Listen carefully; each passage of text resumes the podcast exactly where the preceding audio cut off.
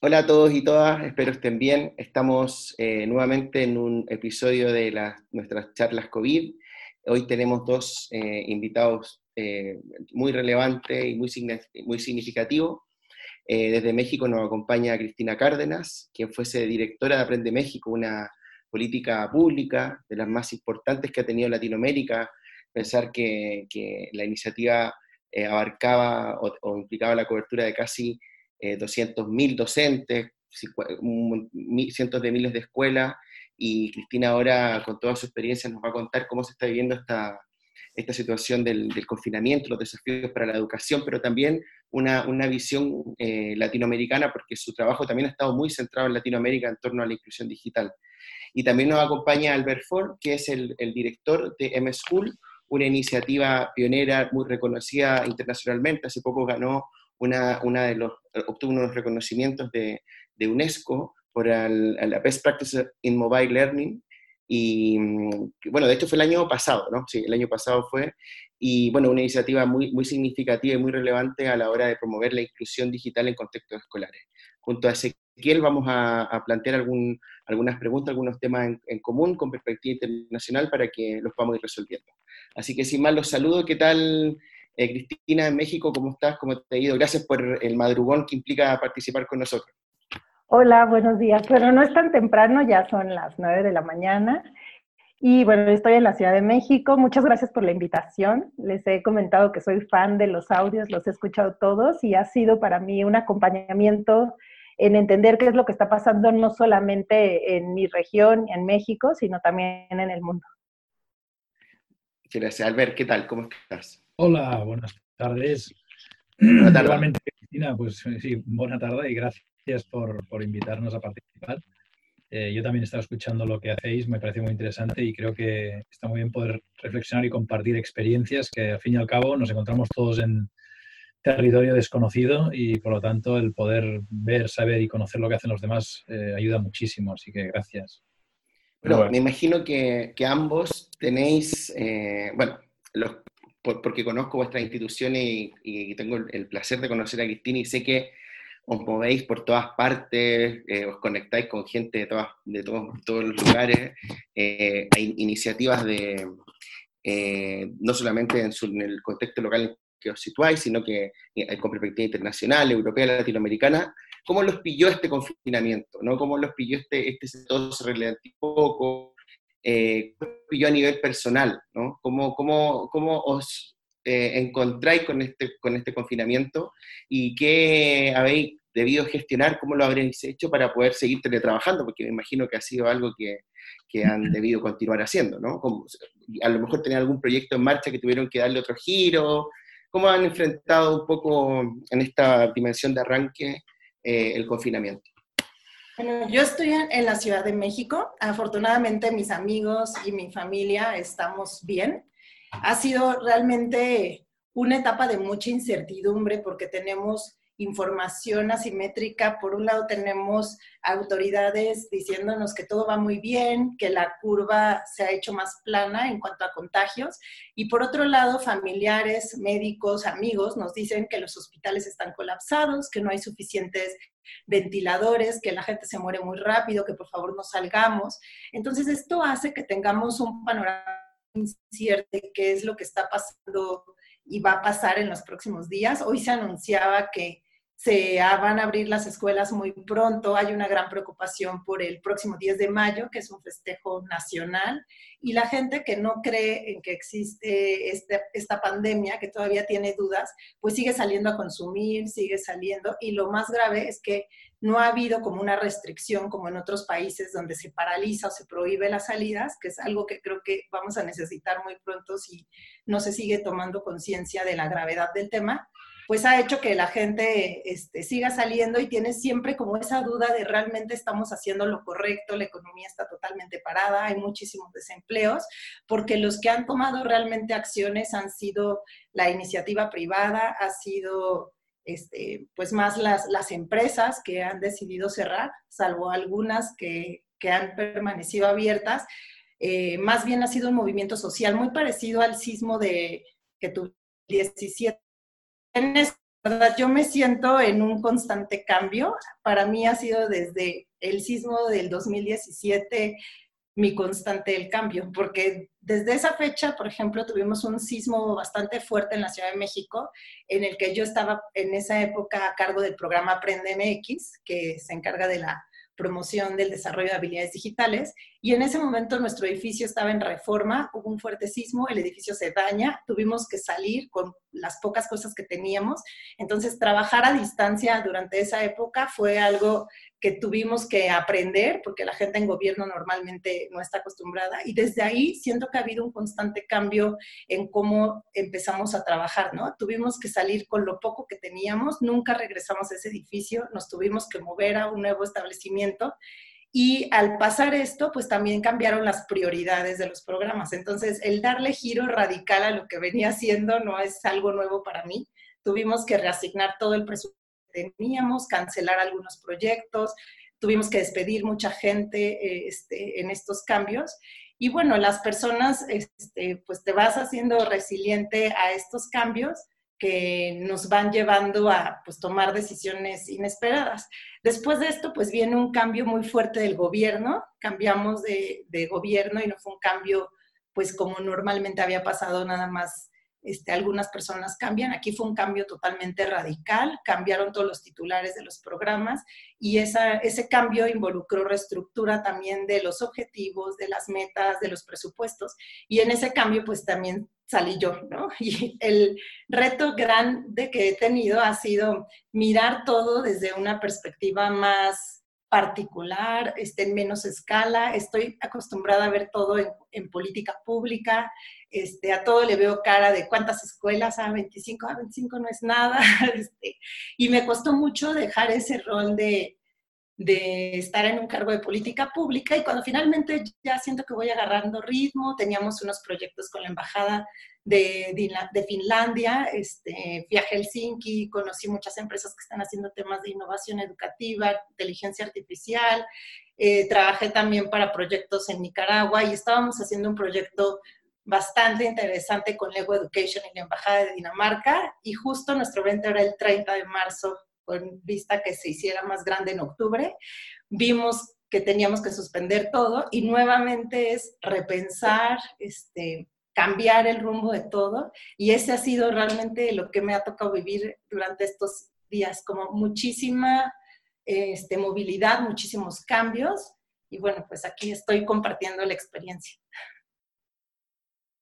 Gracias, Albert. Estaba ahí, ahí Ahí estaba silenciado. Eh, había dicho intensidad, por lo que veo de, Cristina. Albert, eh, ¿vos cómo estás? ¿Cómo te agarró todo esto? ¿Te modificó mucho tu rutina de trabajo, más allá de pasar la presencialidad todo virtual? Eh, en GSMA me imagino una, empresa muy tecnológica, calculo que algo de gimnasia ya tenías con, con el teletrabajo, el trabajo a distancia. Así que bueno, preguntarte un poco cómo lo venís llevando. Sí, sí, teníamos ya ejercitado el, músculo debido a la videoconferencia. Eh, pero es cierto que, sí que nosotros, eh, bueno, tenemos eh, políticas de teletrabajo y políticas de trabajo fuera de la oficina, o las teníamos y, de hecho van a ir a más, ¿no? Está claro. nos encontramos en una situación en la que, de hecho, la, la empresa y de hecho incluso nosotros mismos eh, ya nos dictamos, nos autodictamos una política de, trabajo desde casa antes de que empezara el confinamiento, ¿no? Eh, ya empezamos a ver la situación muy compleja y, se dictaminó desde, desde, la empresa que nos íbamos todos a casa a trabajar y curiosamente incluso desde nuestro equipo eh, de, de M-School ya nos lo habíamos planteado y de hecho ya lo habíamos puesto en marcha el irnos a casa y, no ir a la oficina, ¿no? porque ya vimos que la situación era, era muy compleja e insostenible y que se iba a tener que decretar ese confinamiento cuando tuvimos un cierto preaviso, pero, pero es verdad que, que nosotros eh, ya teníamos una cierta costumbre de trabajar mucho en videoconferencia y en, llamadas internacionales, etcétera, etcétera. Pero también es cierto que somos gente que viajamos mucho eh, por nuestro trabajo y eso también no solamente es duro eh, tener que dejar de, de, de, viajar y de conocer y poder visitar otros países, sino que además es duro ver que esto difícilmente va a ser igual nunca más, ¿no? O por lo menos en un periodo de tiempo previsible. Pero vamos, yo creo que mm, para nosotros ha sido, ha sido interesante eh, como, como, como, una nueva realidad que nos hemos encontrado. Y yo lo que digo un poco es que, aunque parezca mentira y que nos hemos, todos nos hemos escondido en nuestras casas, ¿no? en realidad nos hemos desnudado. Es como, esto es el gran, este virus ha sido el gran desnudador, el que nos ha quitado a todos los trajes, las ropas, las máscaras, nos ha quitado muchas cosas de enfrente, ¿no? Y, nos vemos ahora, bueno, como nos vemos hoy, ¿no? En nuestras casas, en nuestras habitaciones, con nuestras videocámaras, eh, con nuestros eh, problemas particulares, eh, incidiendo, los niños, las familias, todo molestándonos en nuestro trabajo, en nuestros momentos de, necesidad. Pero, pero, en realidad esto, claro, nos produce también una realidad muy nueva, ¿no? Y, y yo creo que lo que más hemos visto ha sido eh, este cambio hacia un, desnudo de todas partes, ¿no? porque, se han desnudado todos los problemas, todos los que antes quedaban tapados, un poquito a veces con echar el balón para adelante, ¿no? que se dice en el fútbol.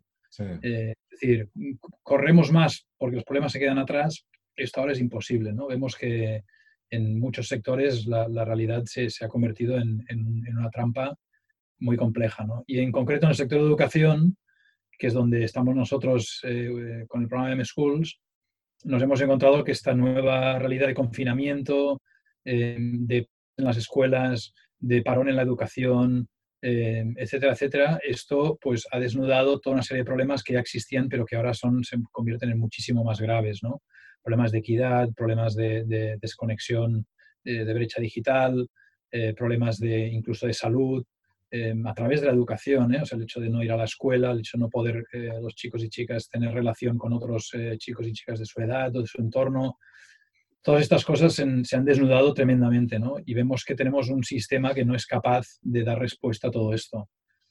aunque la voluntad de las personas es, es, enorme, o sea, aquí no, la queja no va por las personas que lo están intentando todo, están dando todo lo que pueden, sino el problema es que no estamos preparados. No estamos preparados a nivel sistémico, no estamos preparados a nivel de capacidad de respuesta y no sabemos tampoco lo que va a suceder en el futuro próximo ni mediano. ¿no? Y eso también es otro reto muy grande, que no solamente es resolver esta situación concreta de ahora de, encierre total, sino cómo vamos a progresar en los próximos meses y años para poder eh, dar un, un, servicio adecuado a todos los chicos y chicas de este país y de otros países. ¿no? Un poco ese es, el gran reto y la, y la gran pena que sentimos. Este gran desnudo que nos hemos visto enfrente de un espejo sin todos nuestros ropajes, sin todas nuestras eh, eh, máscaras habituales y nos encontramos con una muy dura realidad que va a haber que resolver de alguna forma.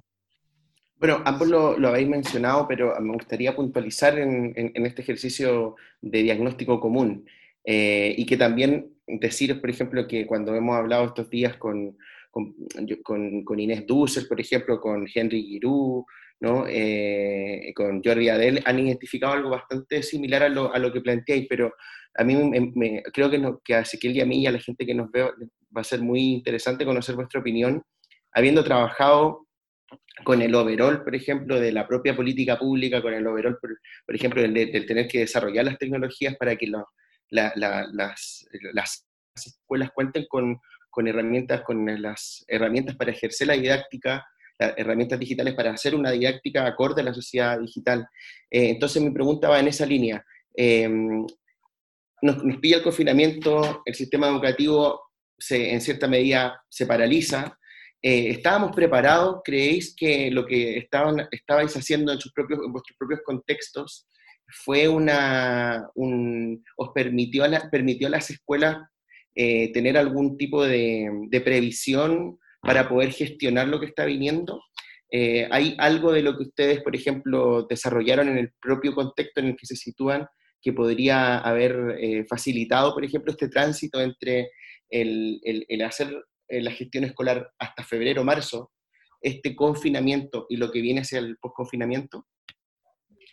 Bueno, en México la verdad es que la, el, paro de clases inició el 20 de abril, se tiene planeado, se cambió a modalidad a distancia hasta el 1 de junio y la modalidad que se empleó está contemplando diferentes escenarios. Es una solución sencilla y práctica que contempla televisión, radio y vía digital. Lo que nosotros dejamos en Aprende fue el sitio con contenido, algunos maestros capacitados, pero la realidad es que el México no cuenta con la infraestructura suficiente para poder hacer educación a distancia con tecnología por medios de Internet o con dispositivos móviles. Tenemos mucha experiencia en televisión educativa. Hay un programa muy exitoso que se llama Telesecundaria, que lleva más de 50 años operando, pero ese programa ha ido madurando en el tiempo. Tiene muchas áreas de oportunidad, hay equipos muy obsoletos. Yo visité varias escuelas donde decíamos, aquí debería de llegar Internet, actualizarse los contenidos no por USB, sino vía remota, ocupar satélite. Pero bueno, dentro de esas áreas de oportunidad, el contenido sí está diseñado para poder trabajar de manera este, a distancia, para trabajar con un alumno que no va necesariamente a interactuar con otra persona, mientras que lo que se tuvo que adaptar ahorita para la contingencia está basado en el libro de texto gratuito que reciben todos los niños al inicio del ciclo escolar. Pero ese material no está adaptado para trabajar a distancia. La mayoría de las actividades tiene por ejemplo, consejos como trabaja con tu compañero de al lado, este, muéstrale a la maestra la evidencia que estás haciendo, hagamos equipo y trabajemos todos juntos. Entonces, no está adaptado realmente para trabajar en una modalidad vía digital, mucho menos este, subir alguna evidencia. Ha habido muchos memes donde la maestra está recibiendo las tareas que los papás tomaron foto con un WhatsApp y se ve todo chueco, ¿no? Y la, la verdad es que la gran mayoría de las familias, por lo que yo he estado comentando, estamos haciendo una evaluación y una encuesta a nivel este, nacional con las personas con las que yo trabajé antes para poder identificar qué es lo que está pasando. Y lo que nos hemos dado cuenta es que la mayoría está trabajando con la televisión. Entonces, muchas de las familias, y por lo que muchos papás se quejan, es que tienen muchas tareas para dar un ejemplo, piden que en una caja de cartón se forre, se ponga el nombre del niño y se vayan acumulando las evidencias del trabajo que se va realizando en casa. Ese es nuestro trabajar a distancia si bien nos, que aquí necesitas mucho que el papá y la mamá o quien está a cargo del niño se vuelva el maestro de primaria para que esté dando esas tareas, esté sentado, esté cambiando la transmisión, porque se hizo como un escalonamiento de las transmisiones de las actividades que se están haciendo.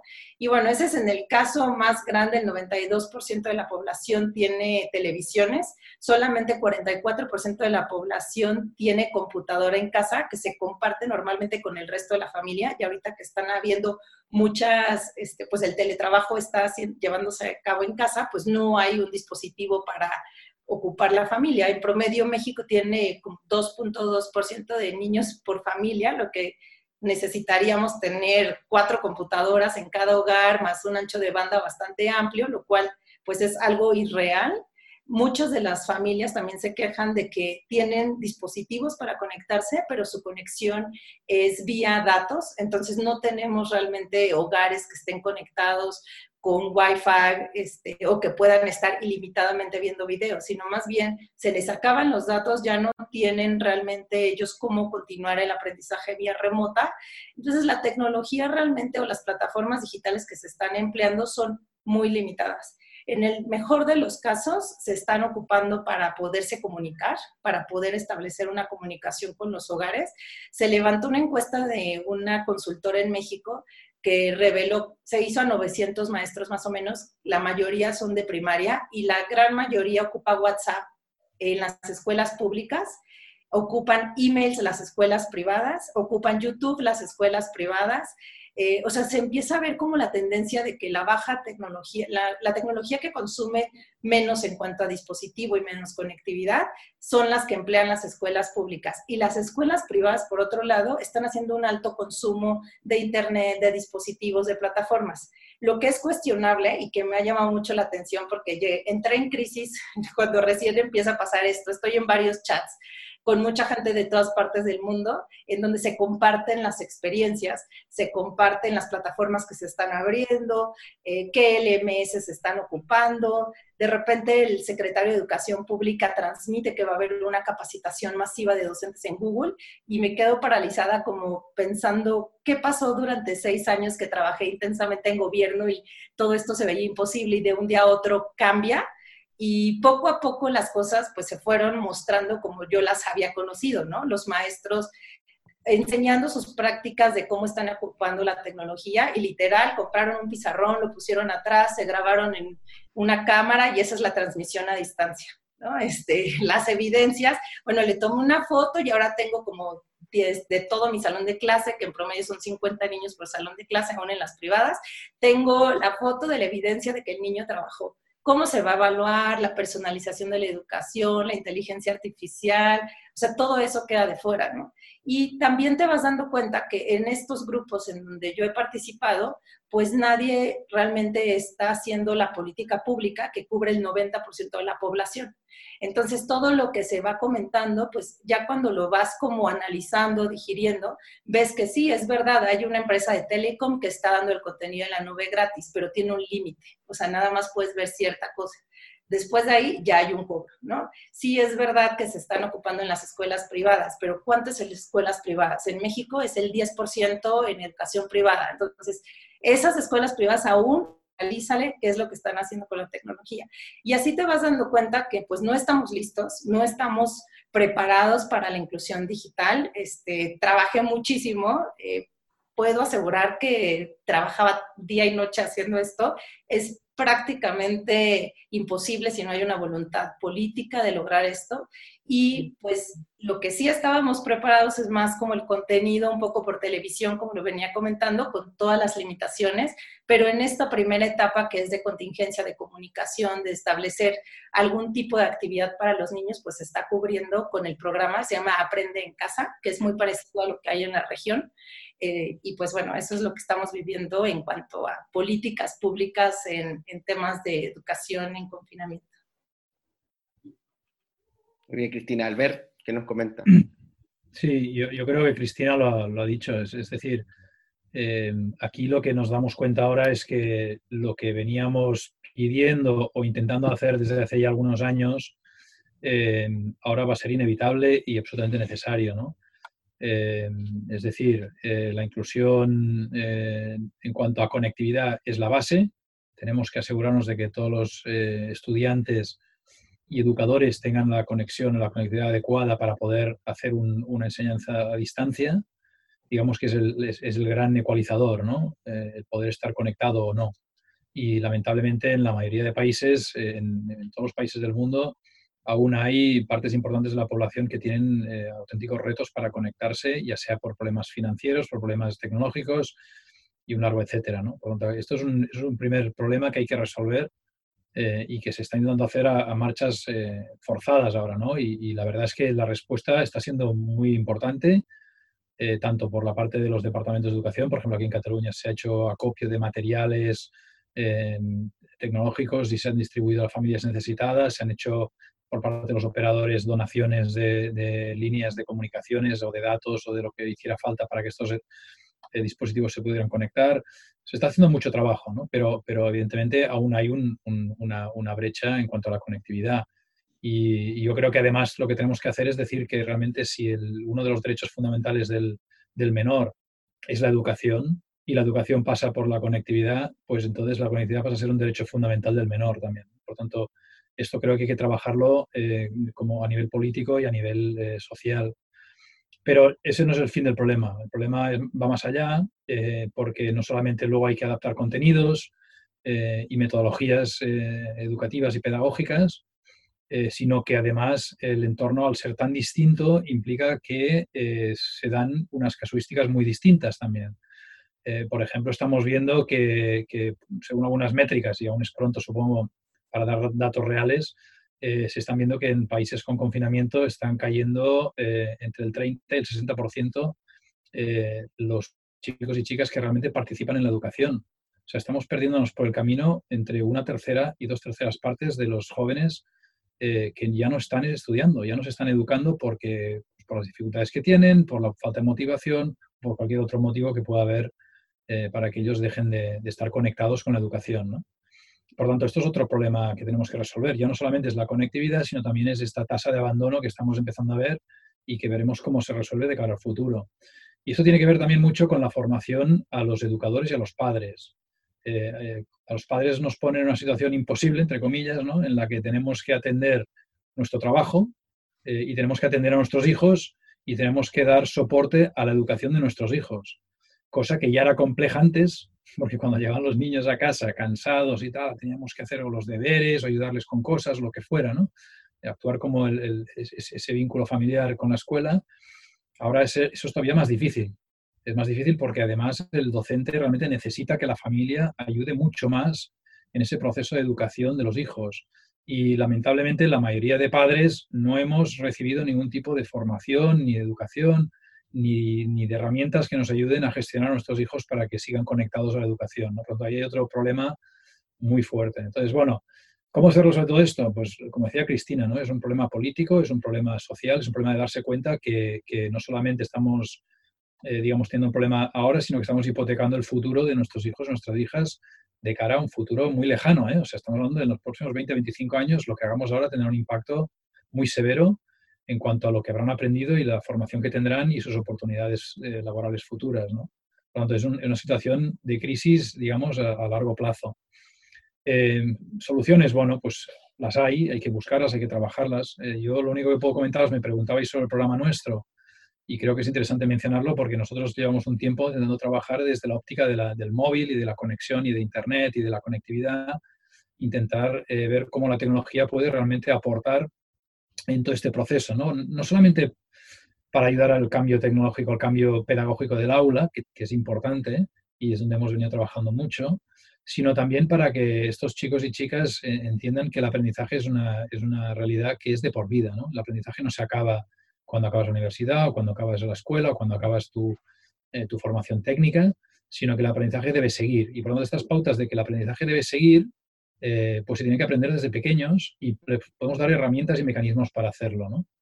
Eh, por lo tanto, eso es lo que hemos intentado hacer. Hemos intentado acercarles esta realidad mediante contenidos o metodologías nuevas, mediante tecnología utilizada de una forma distinta, pero también cambiando la forma de trabajar y de aprender, ¿no? que eso es muy importante. Es decir, todas estas prácticas y competencias que llamamos del siglo XXI o digitales o como queramos llamarles, que tienen mucho que ver con el trabajo en equipo, la creatividad, la resolución de problemas, eh, toda la temática STEM, etcétera, etcétera. Pero también hemos intentado en esta línea trabajar no tanto los contenidos en sí ni, el material que se tiene que, explicar, sino el cómo metodológicamente se hace esta, esta traslación al aula. Entonces, esto está sirviendo, es verdad, muchísimo ahora en esta situación, porque nos encontramos que ahora eh, se tiene que trabajar de, otra manera eh, y esta otra manera en la que se tiene que trabajar, la tecnología ayuda mucho con estas metodologías a que sea factible, a que sea viable. El trabajo en equipo, pues evidentemente se puede hacer, se puede continuar haciendo gracias a la tecnología. Eh, la resolución de problemas se puede enfocar también de una forma muy interesante a través de la tecnología. Por lo tanto, esto nos está ayudando muchísimo. Y de hecho, yo creo que también es muy interesante ver que la demanda de soluciones como M-Schools o como otras de este tipo, se ha disparado. hemos visto un, incremento del tráfico y la demanda de, en, nuestras eh, soluciones online tremendo en las últimas semanas eh, y que bueno, indican que realmente se necesitan este tipo de soluciones y se van a necesitar de cara a futuro. Bueno, Albert, me, me gusta eh, el, enfoque desde lo que planteas de necesitar un cambio de métodos, un cambio de metodologías y no solamente quedarnos en el tema de, en pos de, la transformación social y de, achicar la segregación y, la desigualdad social que existe, no quedarnos solamente con el tema del acceso, que, así como bien decís que eh, ni hablar que es un, derecho humano, creo que eh, hace ya un tiempo eh, la ONU ha declarado el, acceso a Internet como un acceso humano, como un derecho humano, pero me parece que, y, junto con, Pablo, lo que venimos viendo en estas conversaciones, es como que, y, uso la metáfora que, usaste tú de, estar desnudos, ¿no? E, este, eh, esto de andar desnudos y de, poder ver empíricamente y diariamente los problemas urgentes que tenemos, me parece que trae una cuestión o un, un, debate que venía en el mundo de la educación previo al confinamiento, que es el tema de las metodologías, el tema de, los métodos con los cuales enseñamos. Em, y me parece que, está buenísimo poder tomar en la medida de lo posible, porque estamos viviendo una época súper intensa, con un montón de, trabajo y con una carga de exposición a las pantallas muy grande, pero poder tener estos espacios de, quietud, si le, podemos, si le queremos decir, como para pensarnos primero, pensar cómo, cómo, cómo planificar nuestro trabajo y, tener un, debate en profundidad, ¿no? Em, Cristina, ¿cómo, ¿cómo, ves esto en México? ¿Existe, eh, ¿existe estas posibilidades o, lo ves tú en, el debate, no sé si mediático, de la comunidad educativa de, poder tener una, oportunidad para, para, refundar o reformular prácticas pedagógicas, por ejemplo, o el debate está solamente basado en, el acceso a la tecnología?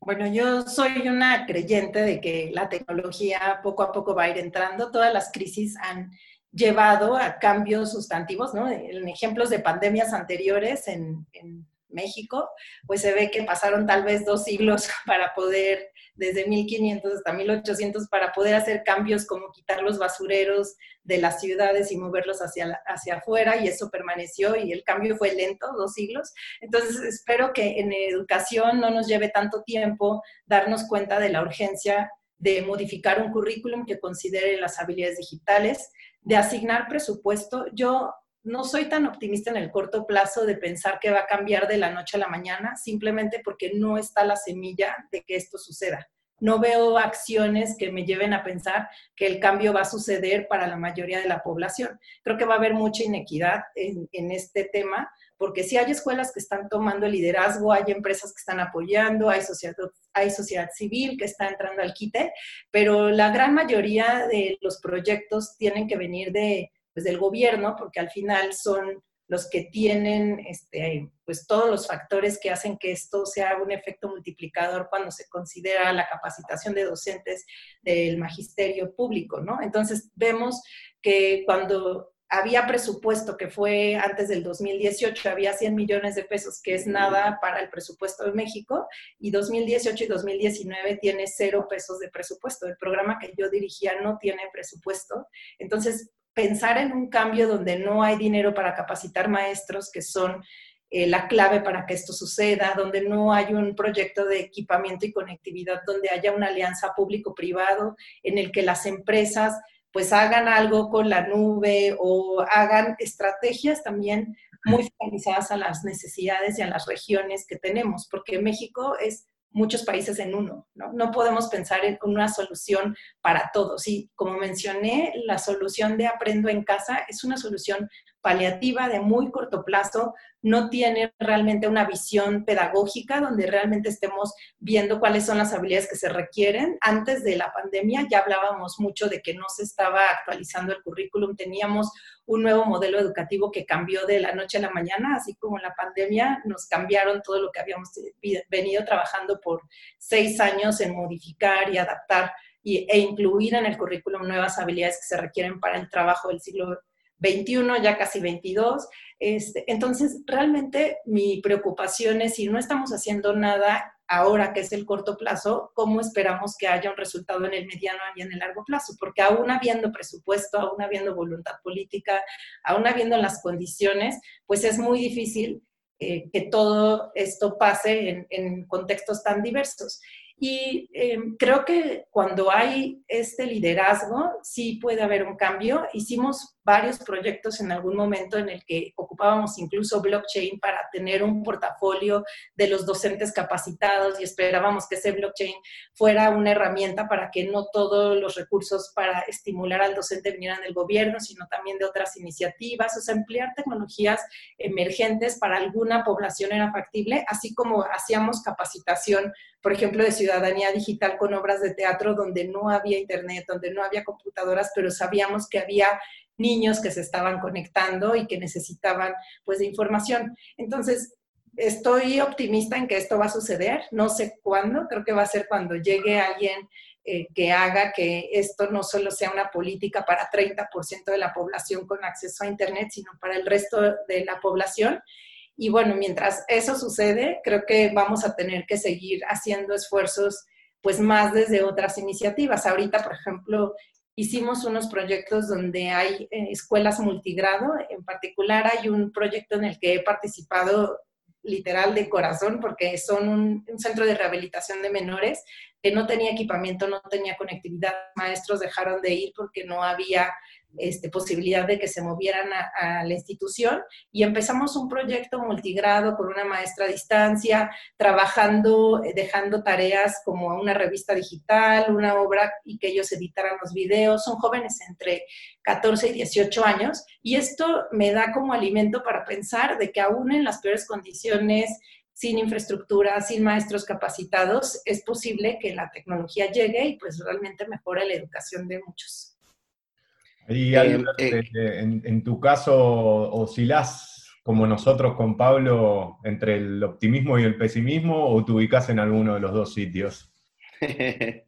No, estoy en los dos sitios. Hay días en que estoy muy optimista y pienso, esto realmente va a pasar, va a cambiar, pero cuando veo las cifras o cuando realmente, como les comentaba, me meto más a profundidad de lo que se está haciendo, eh, tal vez soy muy exigente al pensar que la tecnología realmente va a cambiar. He hablado con directores que me dicen, mira, ya la libramos, eh, ya la libramos, estamos ya terminando el ciclo escolar, esto es lo que ya cuando estemos en, el salón de clases vamos a retomar todo.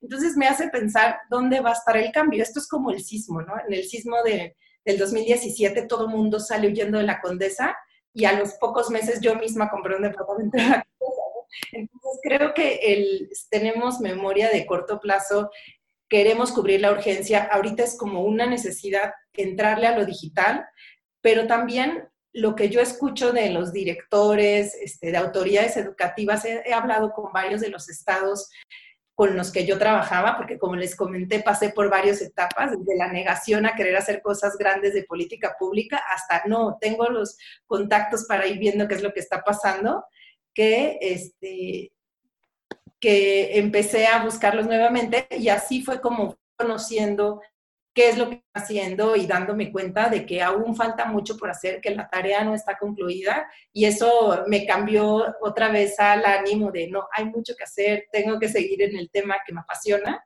y por eso que sí he pasado como por altibajos, ¿no? De ya está resuelto todo, aquí ya no hay mucho que hacer y mi personalidad es, bueno, voy a algo donde se necesite un reto y después darme cuenta de que no, que no está resuelto, que falta mucho y por eso creo que sí, es como el de ustedes, medio bipolar el estado de ánimo. Albert, en tu caso. Yo soy un, tremendo optimista, patológicamente además. Eh, creo que como sociedad eh, vamos a, salir adelante seguro. Los humanos somos tremendamente adaptables y si no, si que se lo pregunten a cualquier otra especie de, de animal, insecto etcétera, eh, y por lo tanto vamos a encontrar fórmulas. Lo que pasa es que aquí el problema es que eh, habrá un sufrimiento y, lo que tenemos que intentar hacer es evitar eh, las víctimas, las víctimas que van a salir perjudicadas de toda esta situación o situaciones similares. Y ahora hablando puramente de educación, ya no hablo ni de salud ni de otros términos, ¿no? el tema de la equidad y de, y de, la inclusión van a ser, vamos, vamos a ser unas batallas muy cruentas. Eh, pero luego también todo el tema de, cambios metodológicos, cambios pedagógicos, cambios de contenidos, estas cosas, yo soy muy optimista de que se pueden hacer cosas muy, muy interesantes. Y además lo soy porque en el desarrollo de, mi trabajo y del, trabajo que hacemos desde M-Schools, eh, interactuamos con muchísimos docentes, con muchísimas personas que están en las trincheras de, la comunidad educativa, eh, que son los que se pelean el día a día con los alumnos, con las escuelas, con la tecnología, con todo y vemos mucho talento y mucha capacidad. Entonces, eh, la llamada que, que, un poco que nosotros haríamos es, es decir, vamos a empoderar a toda esta gente, vamos a utilizar y buscar maneras de que la voz del profesor y de los profesores que son capaces de tirar del carro, de encontrar nuevas formas de hacer las cosas, eh, sean mucho más prominentes. ¿no? Dejémonos un poco de discusiones ideológicas, eh, políticas o de otro tipo y, traigamos un poquito al frente las personas que nos pueden ayudar y que nos pueden sacar de este atolladero. ¿no? es decir, a los, a los docentes, a los profesores y las profesoras y a toda esta comunidad educativa que, que realmente tiene capacidad increíble para, para hacer cosas. ¿no? Y entonces esto creo que es un, es un, trabajo que se tiene que hacer y se tiene que eh, buscar las fórmulas para conseguir que el conocimiento que hay en las trincheras eh, llegue hasta los generales, ¿no? Por entendernos un poquito, y que todo esto funcione bien y, y, seamos capaces de aprovechar este conocimiento, esta capacidad para, para hacer, buscar soluciones más universales y que sean más replicables y que nos saquen de, situaciones complejas que tenemos, ¿no? Eh, y, que se traduzcan además en políticas públicas y, como decía muy bien Cristina, en lo que estoy de acuerdo, en eh, regarlo todo de suficiente dinero como para que se pueda hacer. Es decir, poner presupuestos, poner recursos eh, y dejarnos de otros, eh, otras inversiones en, cosas que no tienen sentido o que no tienen prioridad frente al poder educar y, preparar nuestra, a nuestros jóvenes para el futuro, ¿no? porque es que son nuestro futuro, no solo el suyo, es nuestro también.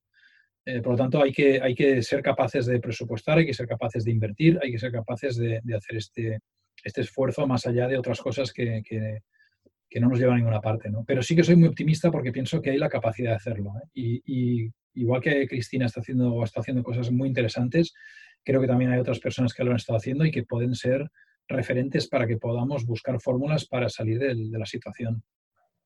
Eh, yo quiero, voy a hacer dos preguntas, aprovechando para no alargar. Usualmente estas últimas dos preguntas yo digo que son breves, pero son, son largas y yo sé que él siempre me molesta por lo mismo. Así que, pero dado que están los dos, para no hacer dos, dos breaks, les pregunto en las dos, ¿vale? A la vez y vosotros me respondéis con a vuestra velocidad.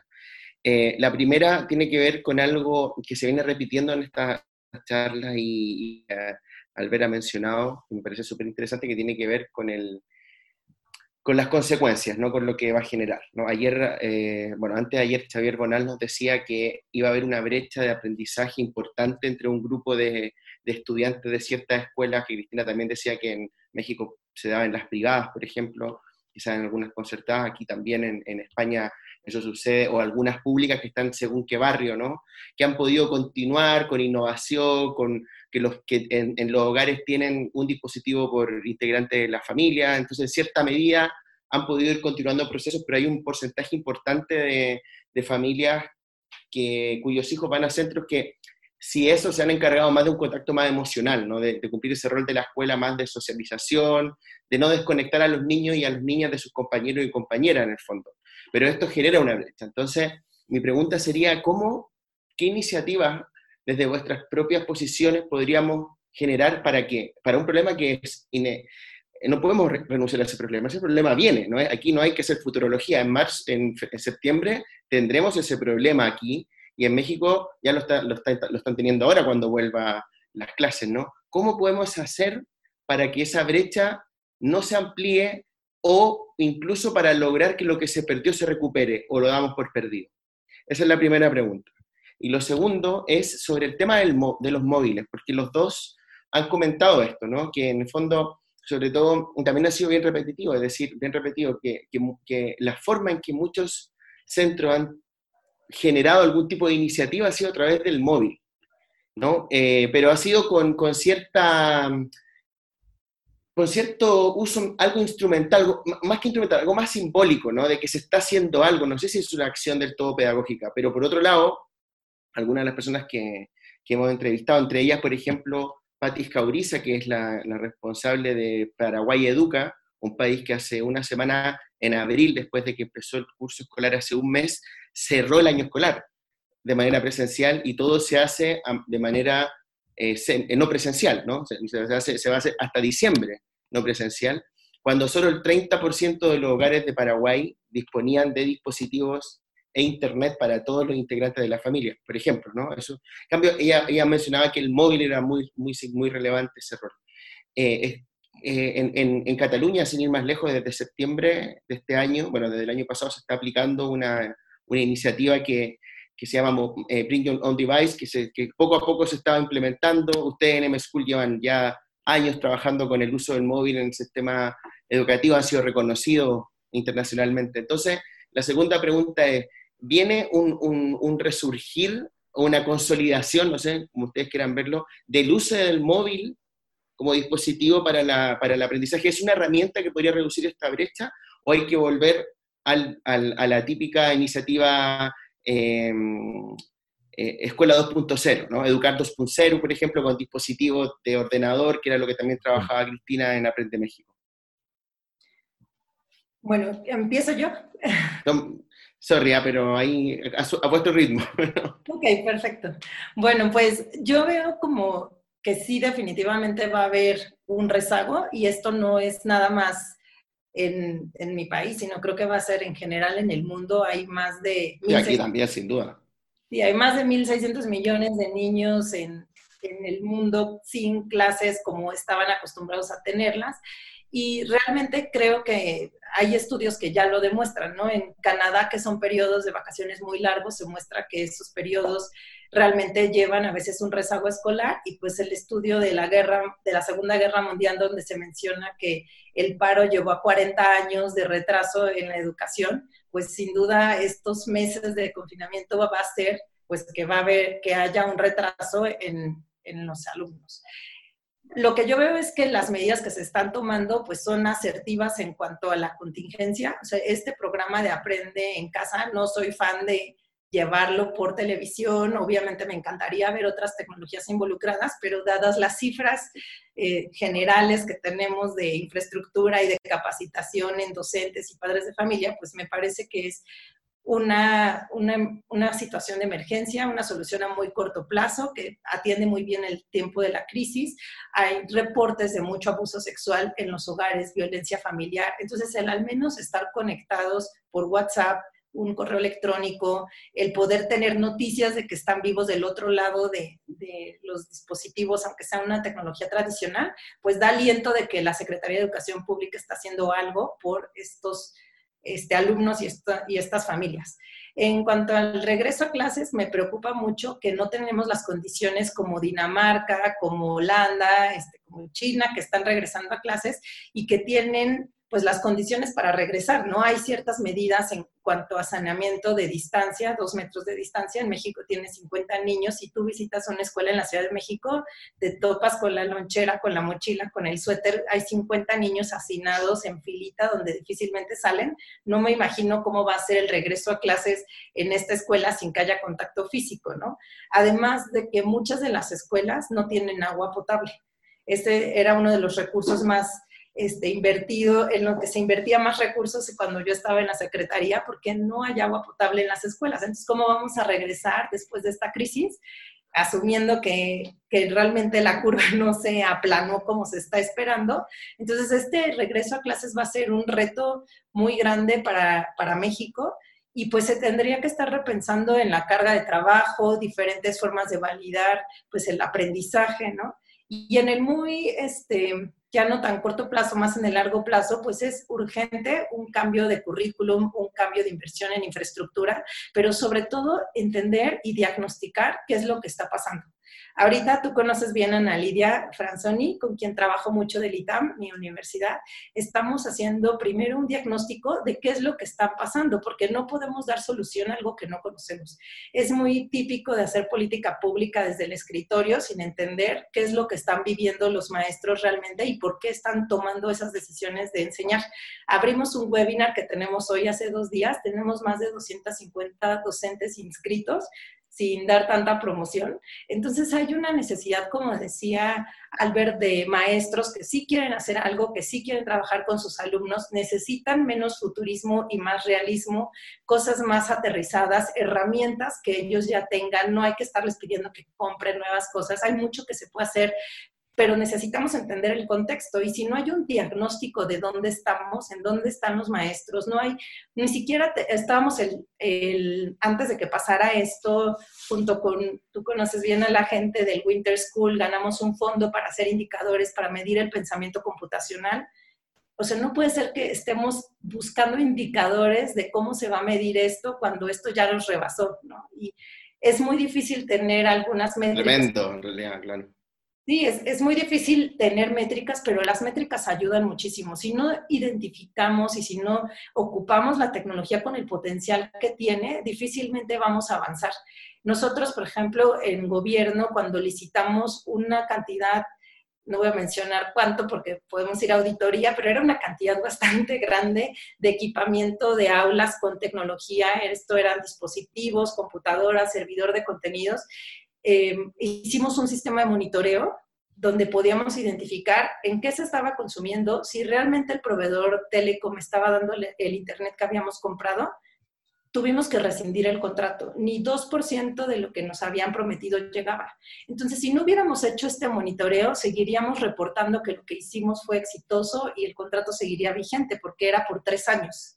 Entonces, si no hay métricas, si no hay monitoreo, si no estamos guiando conforme van pasando las cosas, difícilmente vamos a poder decir que estamos apoyando con la tecnología. El regreso a clases, claro que se puede subsanar los aprendizajes no logrados si lográramos tener un perfil de un niño y saber qué es lo que está necesitando y acercarle contenido con inteligencia artificial y el maestro poco a poco al estar dando al niño más datos poderle acercar el contenido.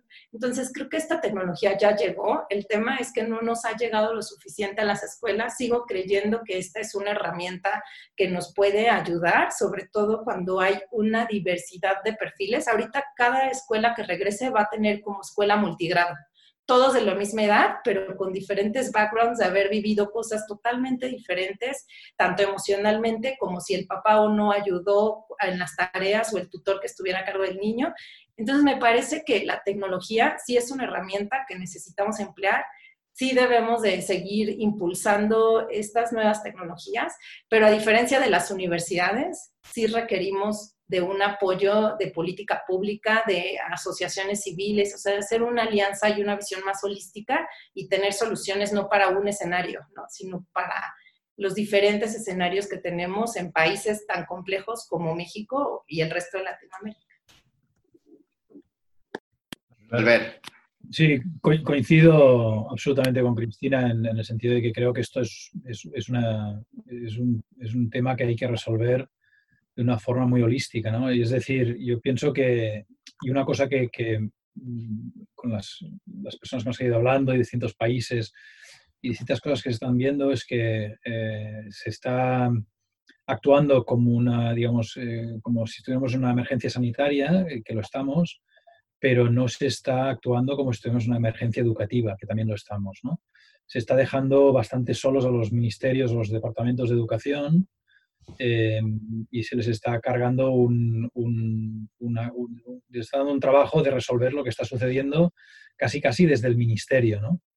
Eh, cuando aquí lo que hace falta es, un, es, digamos, es, una, es una respuesta de emergencia, una respuesta de crisis para la educación a nivel de gobierno de cada país. Y esto requiere implicación de muchas áreas distintas, de, trabajo, de asuntos sociales, etcétera, y deberían, igual que montan comités eh, técnicos eh, sanitarios, igual debería haber un comité técnico de educación en cada país trabajando para eh, ver cómo se resuelve esta crisis y ver cómo se enfoca el futuro.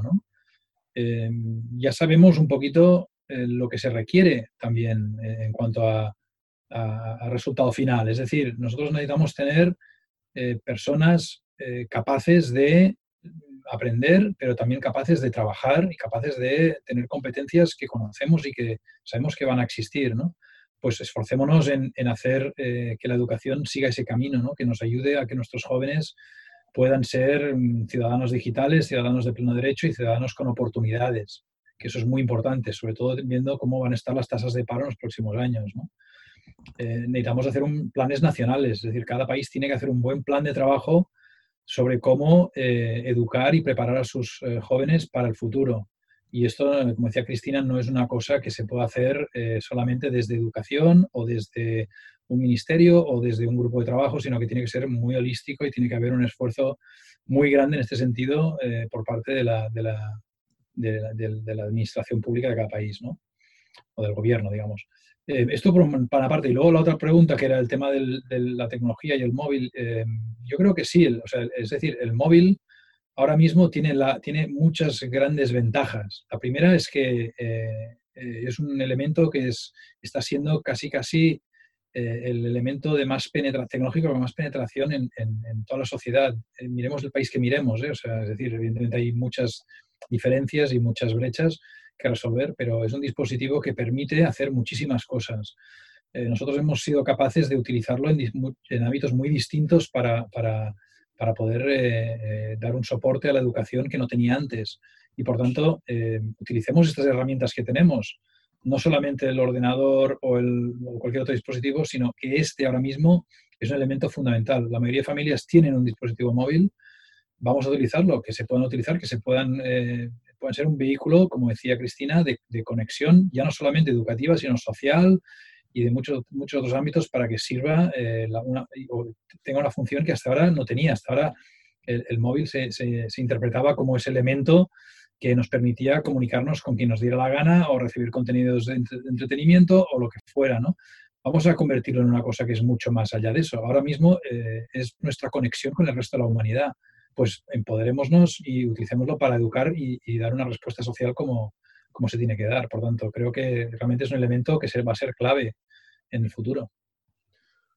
Bueno. espera, eh, eh, eh que dame un segundo que, ya, uh, uh, sé que me odia que haga esto, pero ya que está Albert, le tengo que preguntar si tiene algún tips de lo que, o sea, y su opinión de lo que sucedió y lo que podría suceder con el Mobile World Conference, ¿no?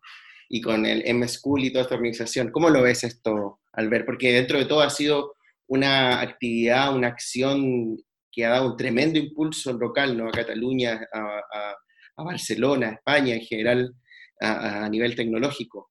Y claro, todo esto, hablamos de, los cambios que vive la educación, pero también habrán otros cambios en otros tipos de escenarios, también a lo mejor hay cosas que ya no se van a hacer o que sí, esperemos que sí, ¿cómo lo ves? además que justo agrego ahí, perdón Albert, el, el, hecho de que fue muy debatida la cancelación o no, porque todavía no estábamos en estado de alarma, así que... Fue como la clave. Exacto, sí. Fue el pistoletazo de salida de toda la crisis. Bueno, en realidad el pistoletazo de salida fue cuando se empezó a, detectar que había un virus en algún sitio del mundo que no conocíamos y, Pero sí que es verdad que fue el gran evento mediático que sucedió, que se debatió mucho, que hubo mucha crítica, eh, positiva y negativa, eh, y que posteriormente se ha demostrado, por suerte también, de que fue una elección acertada y que se tenía que hacer, ¿no? Eh, pues estuvimos, yo os puedo decir que estuve muy cerca de la toma de decisión, no la tomé yo evidentemente, pero estuve cerca y vi lo que sucedía y, me pareció que fue muy duro para nosotros tomar esa decisión porque realmente se hizo de una forma absolutamente en contra de nuestros intereses. ¿no? Eh, para nosotros el Congreso y para nosotros y los operadores a quienes representamos, el Congreso es una herramienta fundamental eh, cada año para poder hacer la labor y el trabajo que se hace y también para la región, ¿no? para, para Barcelona, Cataluña, España. Eh, es una herramienta muy potente de creación de empleo, eh, de, bueno, de todo tipo de, beneficios. ¿no? Por tanto, fue una decisión durísima y de hecho es una decisión que nos ha hecho tambalear la misma organización. ¿no? De esta decisión nosotros hemos salido con unos problemas tremendos y que estamos resolviendo poco a poco y que soy, yo creo que somos muy optimistas de que se puedan resolver, pero que nos ha creado esa problemática. Entonces, bueno, hay que ver, no sabemos cómo será el futuro en este sentido. El, hecho de congregar a mucha gente junta en un espacio confinado, ¿no? Eh, más allá de nuestras casas, pues ahora mismo eh, se ve difícil. Pero también es verdad que estamos teniendo mucha demanda y mucho interés en poder volver a hacer un congreso y poder volver a continuar con la operativa que, que hacíamos. ¿no? Y, no, y no olvidemos que el sector de las telecomunicaciones es un sector ahora mismo clave eh, creo yo, en, el soporte a, la sociedad y en, todas las problemáticas que tenemos. Y por lo tanto tenemos que buscar fórmulas de cómo podemos continuar eh, dándole ese espacio para, para renovarse, para, para, trabajar y para mejorar. Eh, vamos, de momento nosotros la, la, previsión es que el año que viene en Barcelona hay un congreso. Eso es lo que tenemos sobre la mesa. Y esperemos que se pueda hacer, pero es evidente que las cosas están cambiando y no sabemos en qué situación nos encontraremos ni en las próximas semanas. Así que, bueno, veremos, pero optimistas sí que lo somos, ¿eh? en este sentido. Es, un, sector que tiene muchísimo trabajo por delante, eh, tiene que dar mucha respuesta a la situación actual y, creemos que todo el mundo tiene muchas ganas de que esa respuesta se pueda dar, por lo tanto, encontraremos la fórmula. Poco a poco, Albert. Muy bien. Poco a poco. Eh, ya para cerrar, quería preguntarles una yo que, siempre estamos haciendo con, con, las personas que forman parte de este ciclo, que, es más bien, bueno, arrancamos con lo individual y volvemos a cerrar con, lo individual y personal. Eh, preguntarles por algún hábito que hayan adquirido en estos, en estos días, en estas semanas, y que quieran mantener después de, del confinamiento. Cristina, eh, ¿te has pensado alguno, tú que viste todos los episodios? Bueno, sí. antes, antes de, concluir, por si ya no hay espacio para despedirme, este, me da mucho claro que poder participar. Va a haber espacio ah, para despedirte sin duda, obviamente. Ah, bueno, entonces espero para la despedida. Pero bueno, el hábito que, o no, no es hábito, pero Eh, algo que no hacía o que no había hecho en muchos años desde la preparatoria es pintar. Eh, hay un ah. pintor muy colorido que se llama Hunder Basser, que tiene pinturas y es como edificios, esculturas eh, muy asimétricos, con muchos colores, mm. y, empecé a pintar este, hace unas semanas. No soy muy, muy buena, pero me distrae, este, tiene mucho color, lo cual me alegra el, día que lo hacemos. Y bueno, hemos estado jugando Rumi mucho. No soy la mejor, pero le hemos invertido varias horas. Quedamos confinados o acordamos este, estar algunas personas de mi familia, que no somos muchos, por lo mismo de que no puedes estar reuniéndote con mucha gente, pero ha sido una etapa en donde pintar y jugar Romy este, han sido parte de mi entretenimiento.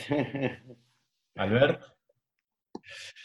Bueno, yo no, no, puedo decir que haya ninguna actividad muy nueva eh, a la que me haya aficionado. Lo que, a mí lo que me pasaba antes del confinamiento era que nunca tenía tiempo de hacer todas las cosas que quería.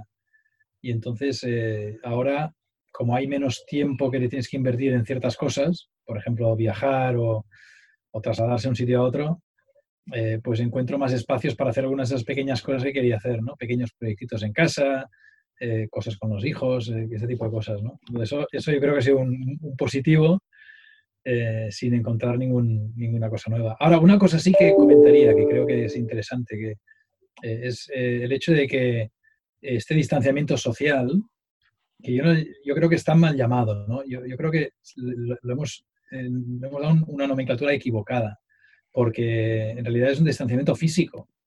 El distanciamiento social como tal no debería ser. Entonces, yo creo que lo que, lo que tenemos que hacer todos es intentar buscar esas nuevas cosas que podemos hacer para acercarnos más socialmente, ¿no?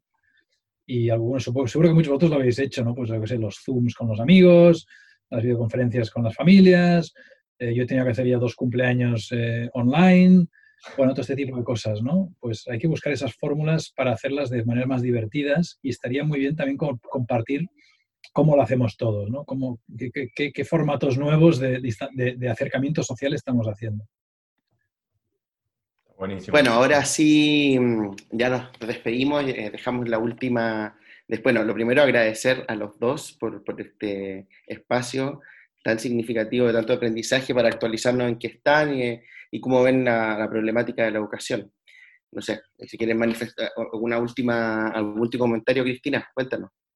Bueno, que sigan con las transmisiones. Han sido para mí como un caldo de pollo para el alma, encontrar con gente que está haciendo temas similares a los que a mí me gusta. He sido muy selectiva en lo que he estado viendo. Hay muchísimo contenido, todos los días hay webinars, soy parte de los webinars ahora, pero lo que me gusta mucho de esta transmisión es que la gente realmente está diciendo los retos a los que se enfrentan y los escenarios, pues como hemos visto, son muy diversos, ¿no? Desde universidades que no han pasado por ningún periodo de adaptación, como las universidades digitales que tienen en España, hasta nuestra situación o escuchar a Patti de Paraguay, escuchar una situación muy parecida a la de México o que no somos los únicos que estamos pasando por un tema político también en cuanto a la información. Entonces, el poder escuchar lo que pasa en el mundo, eh, menos de una forma futurista, que a mí no me, no me encanta mucho porque me gusta más la practicidad y creo que el tema y la urgencia es ahora.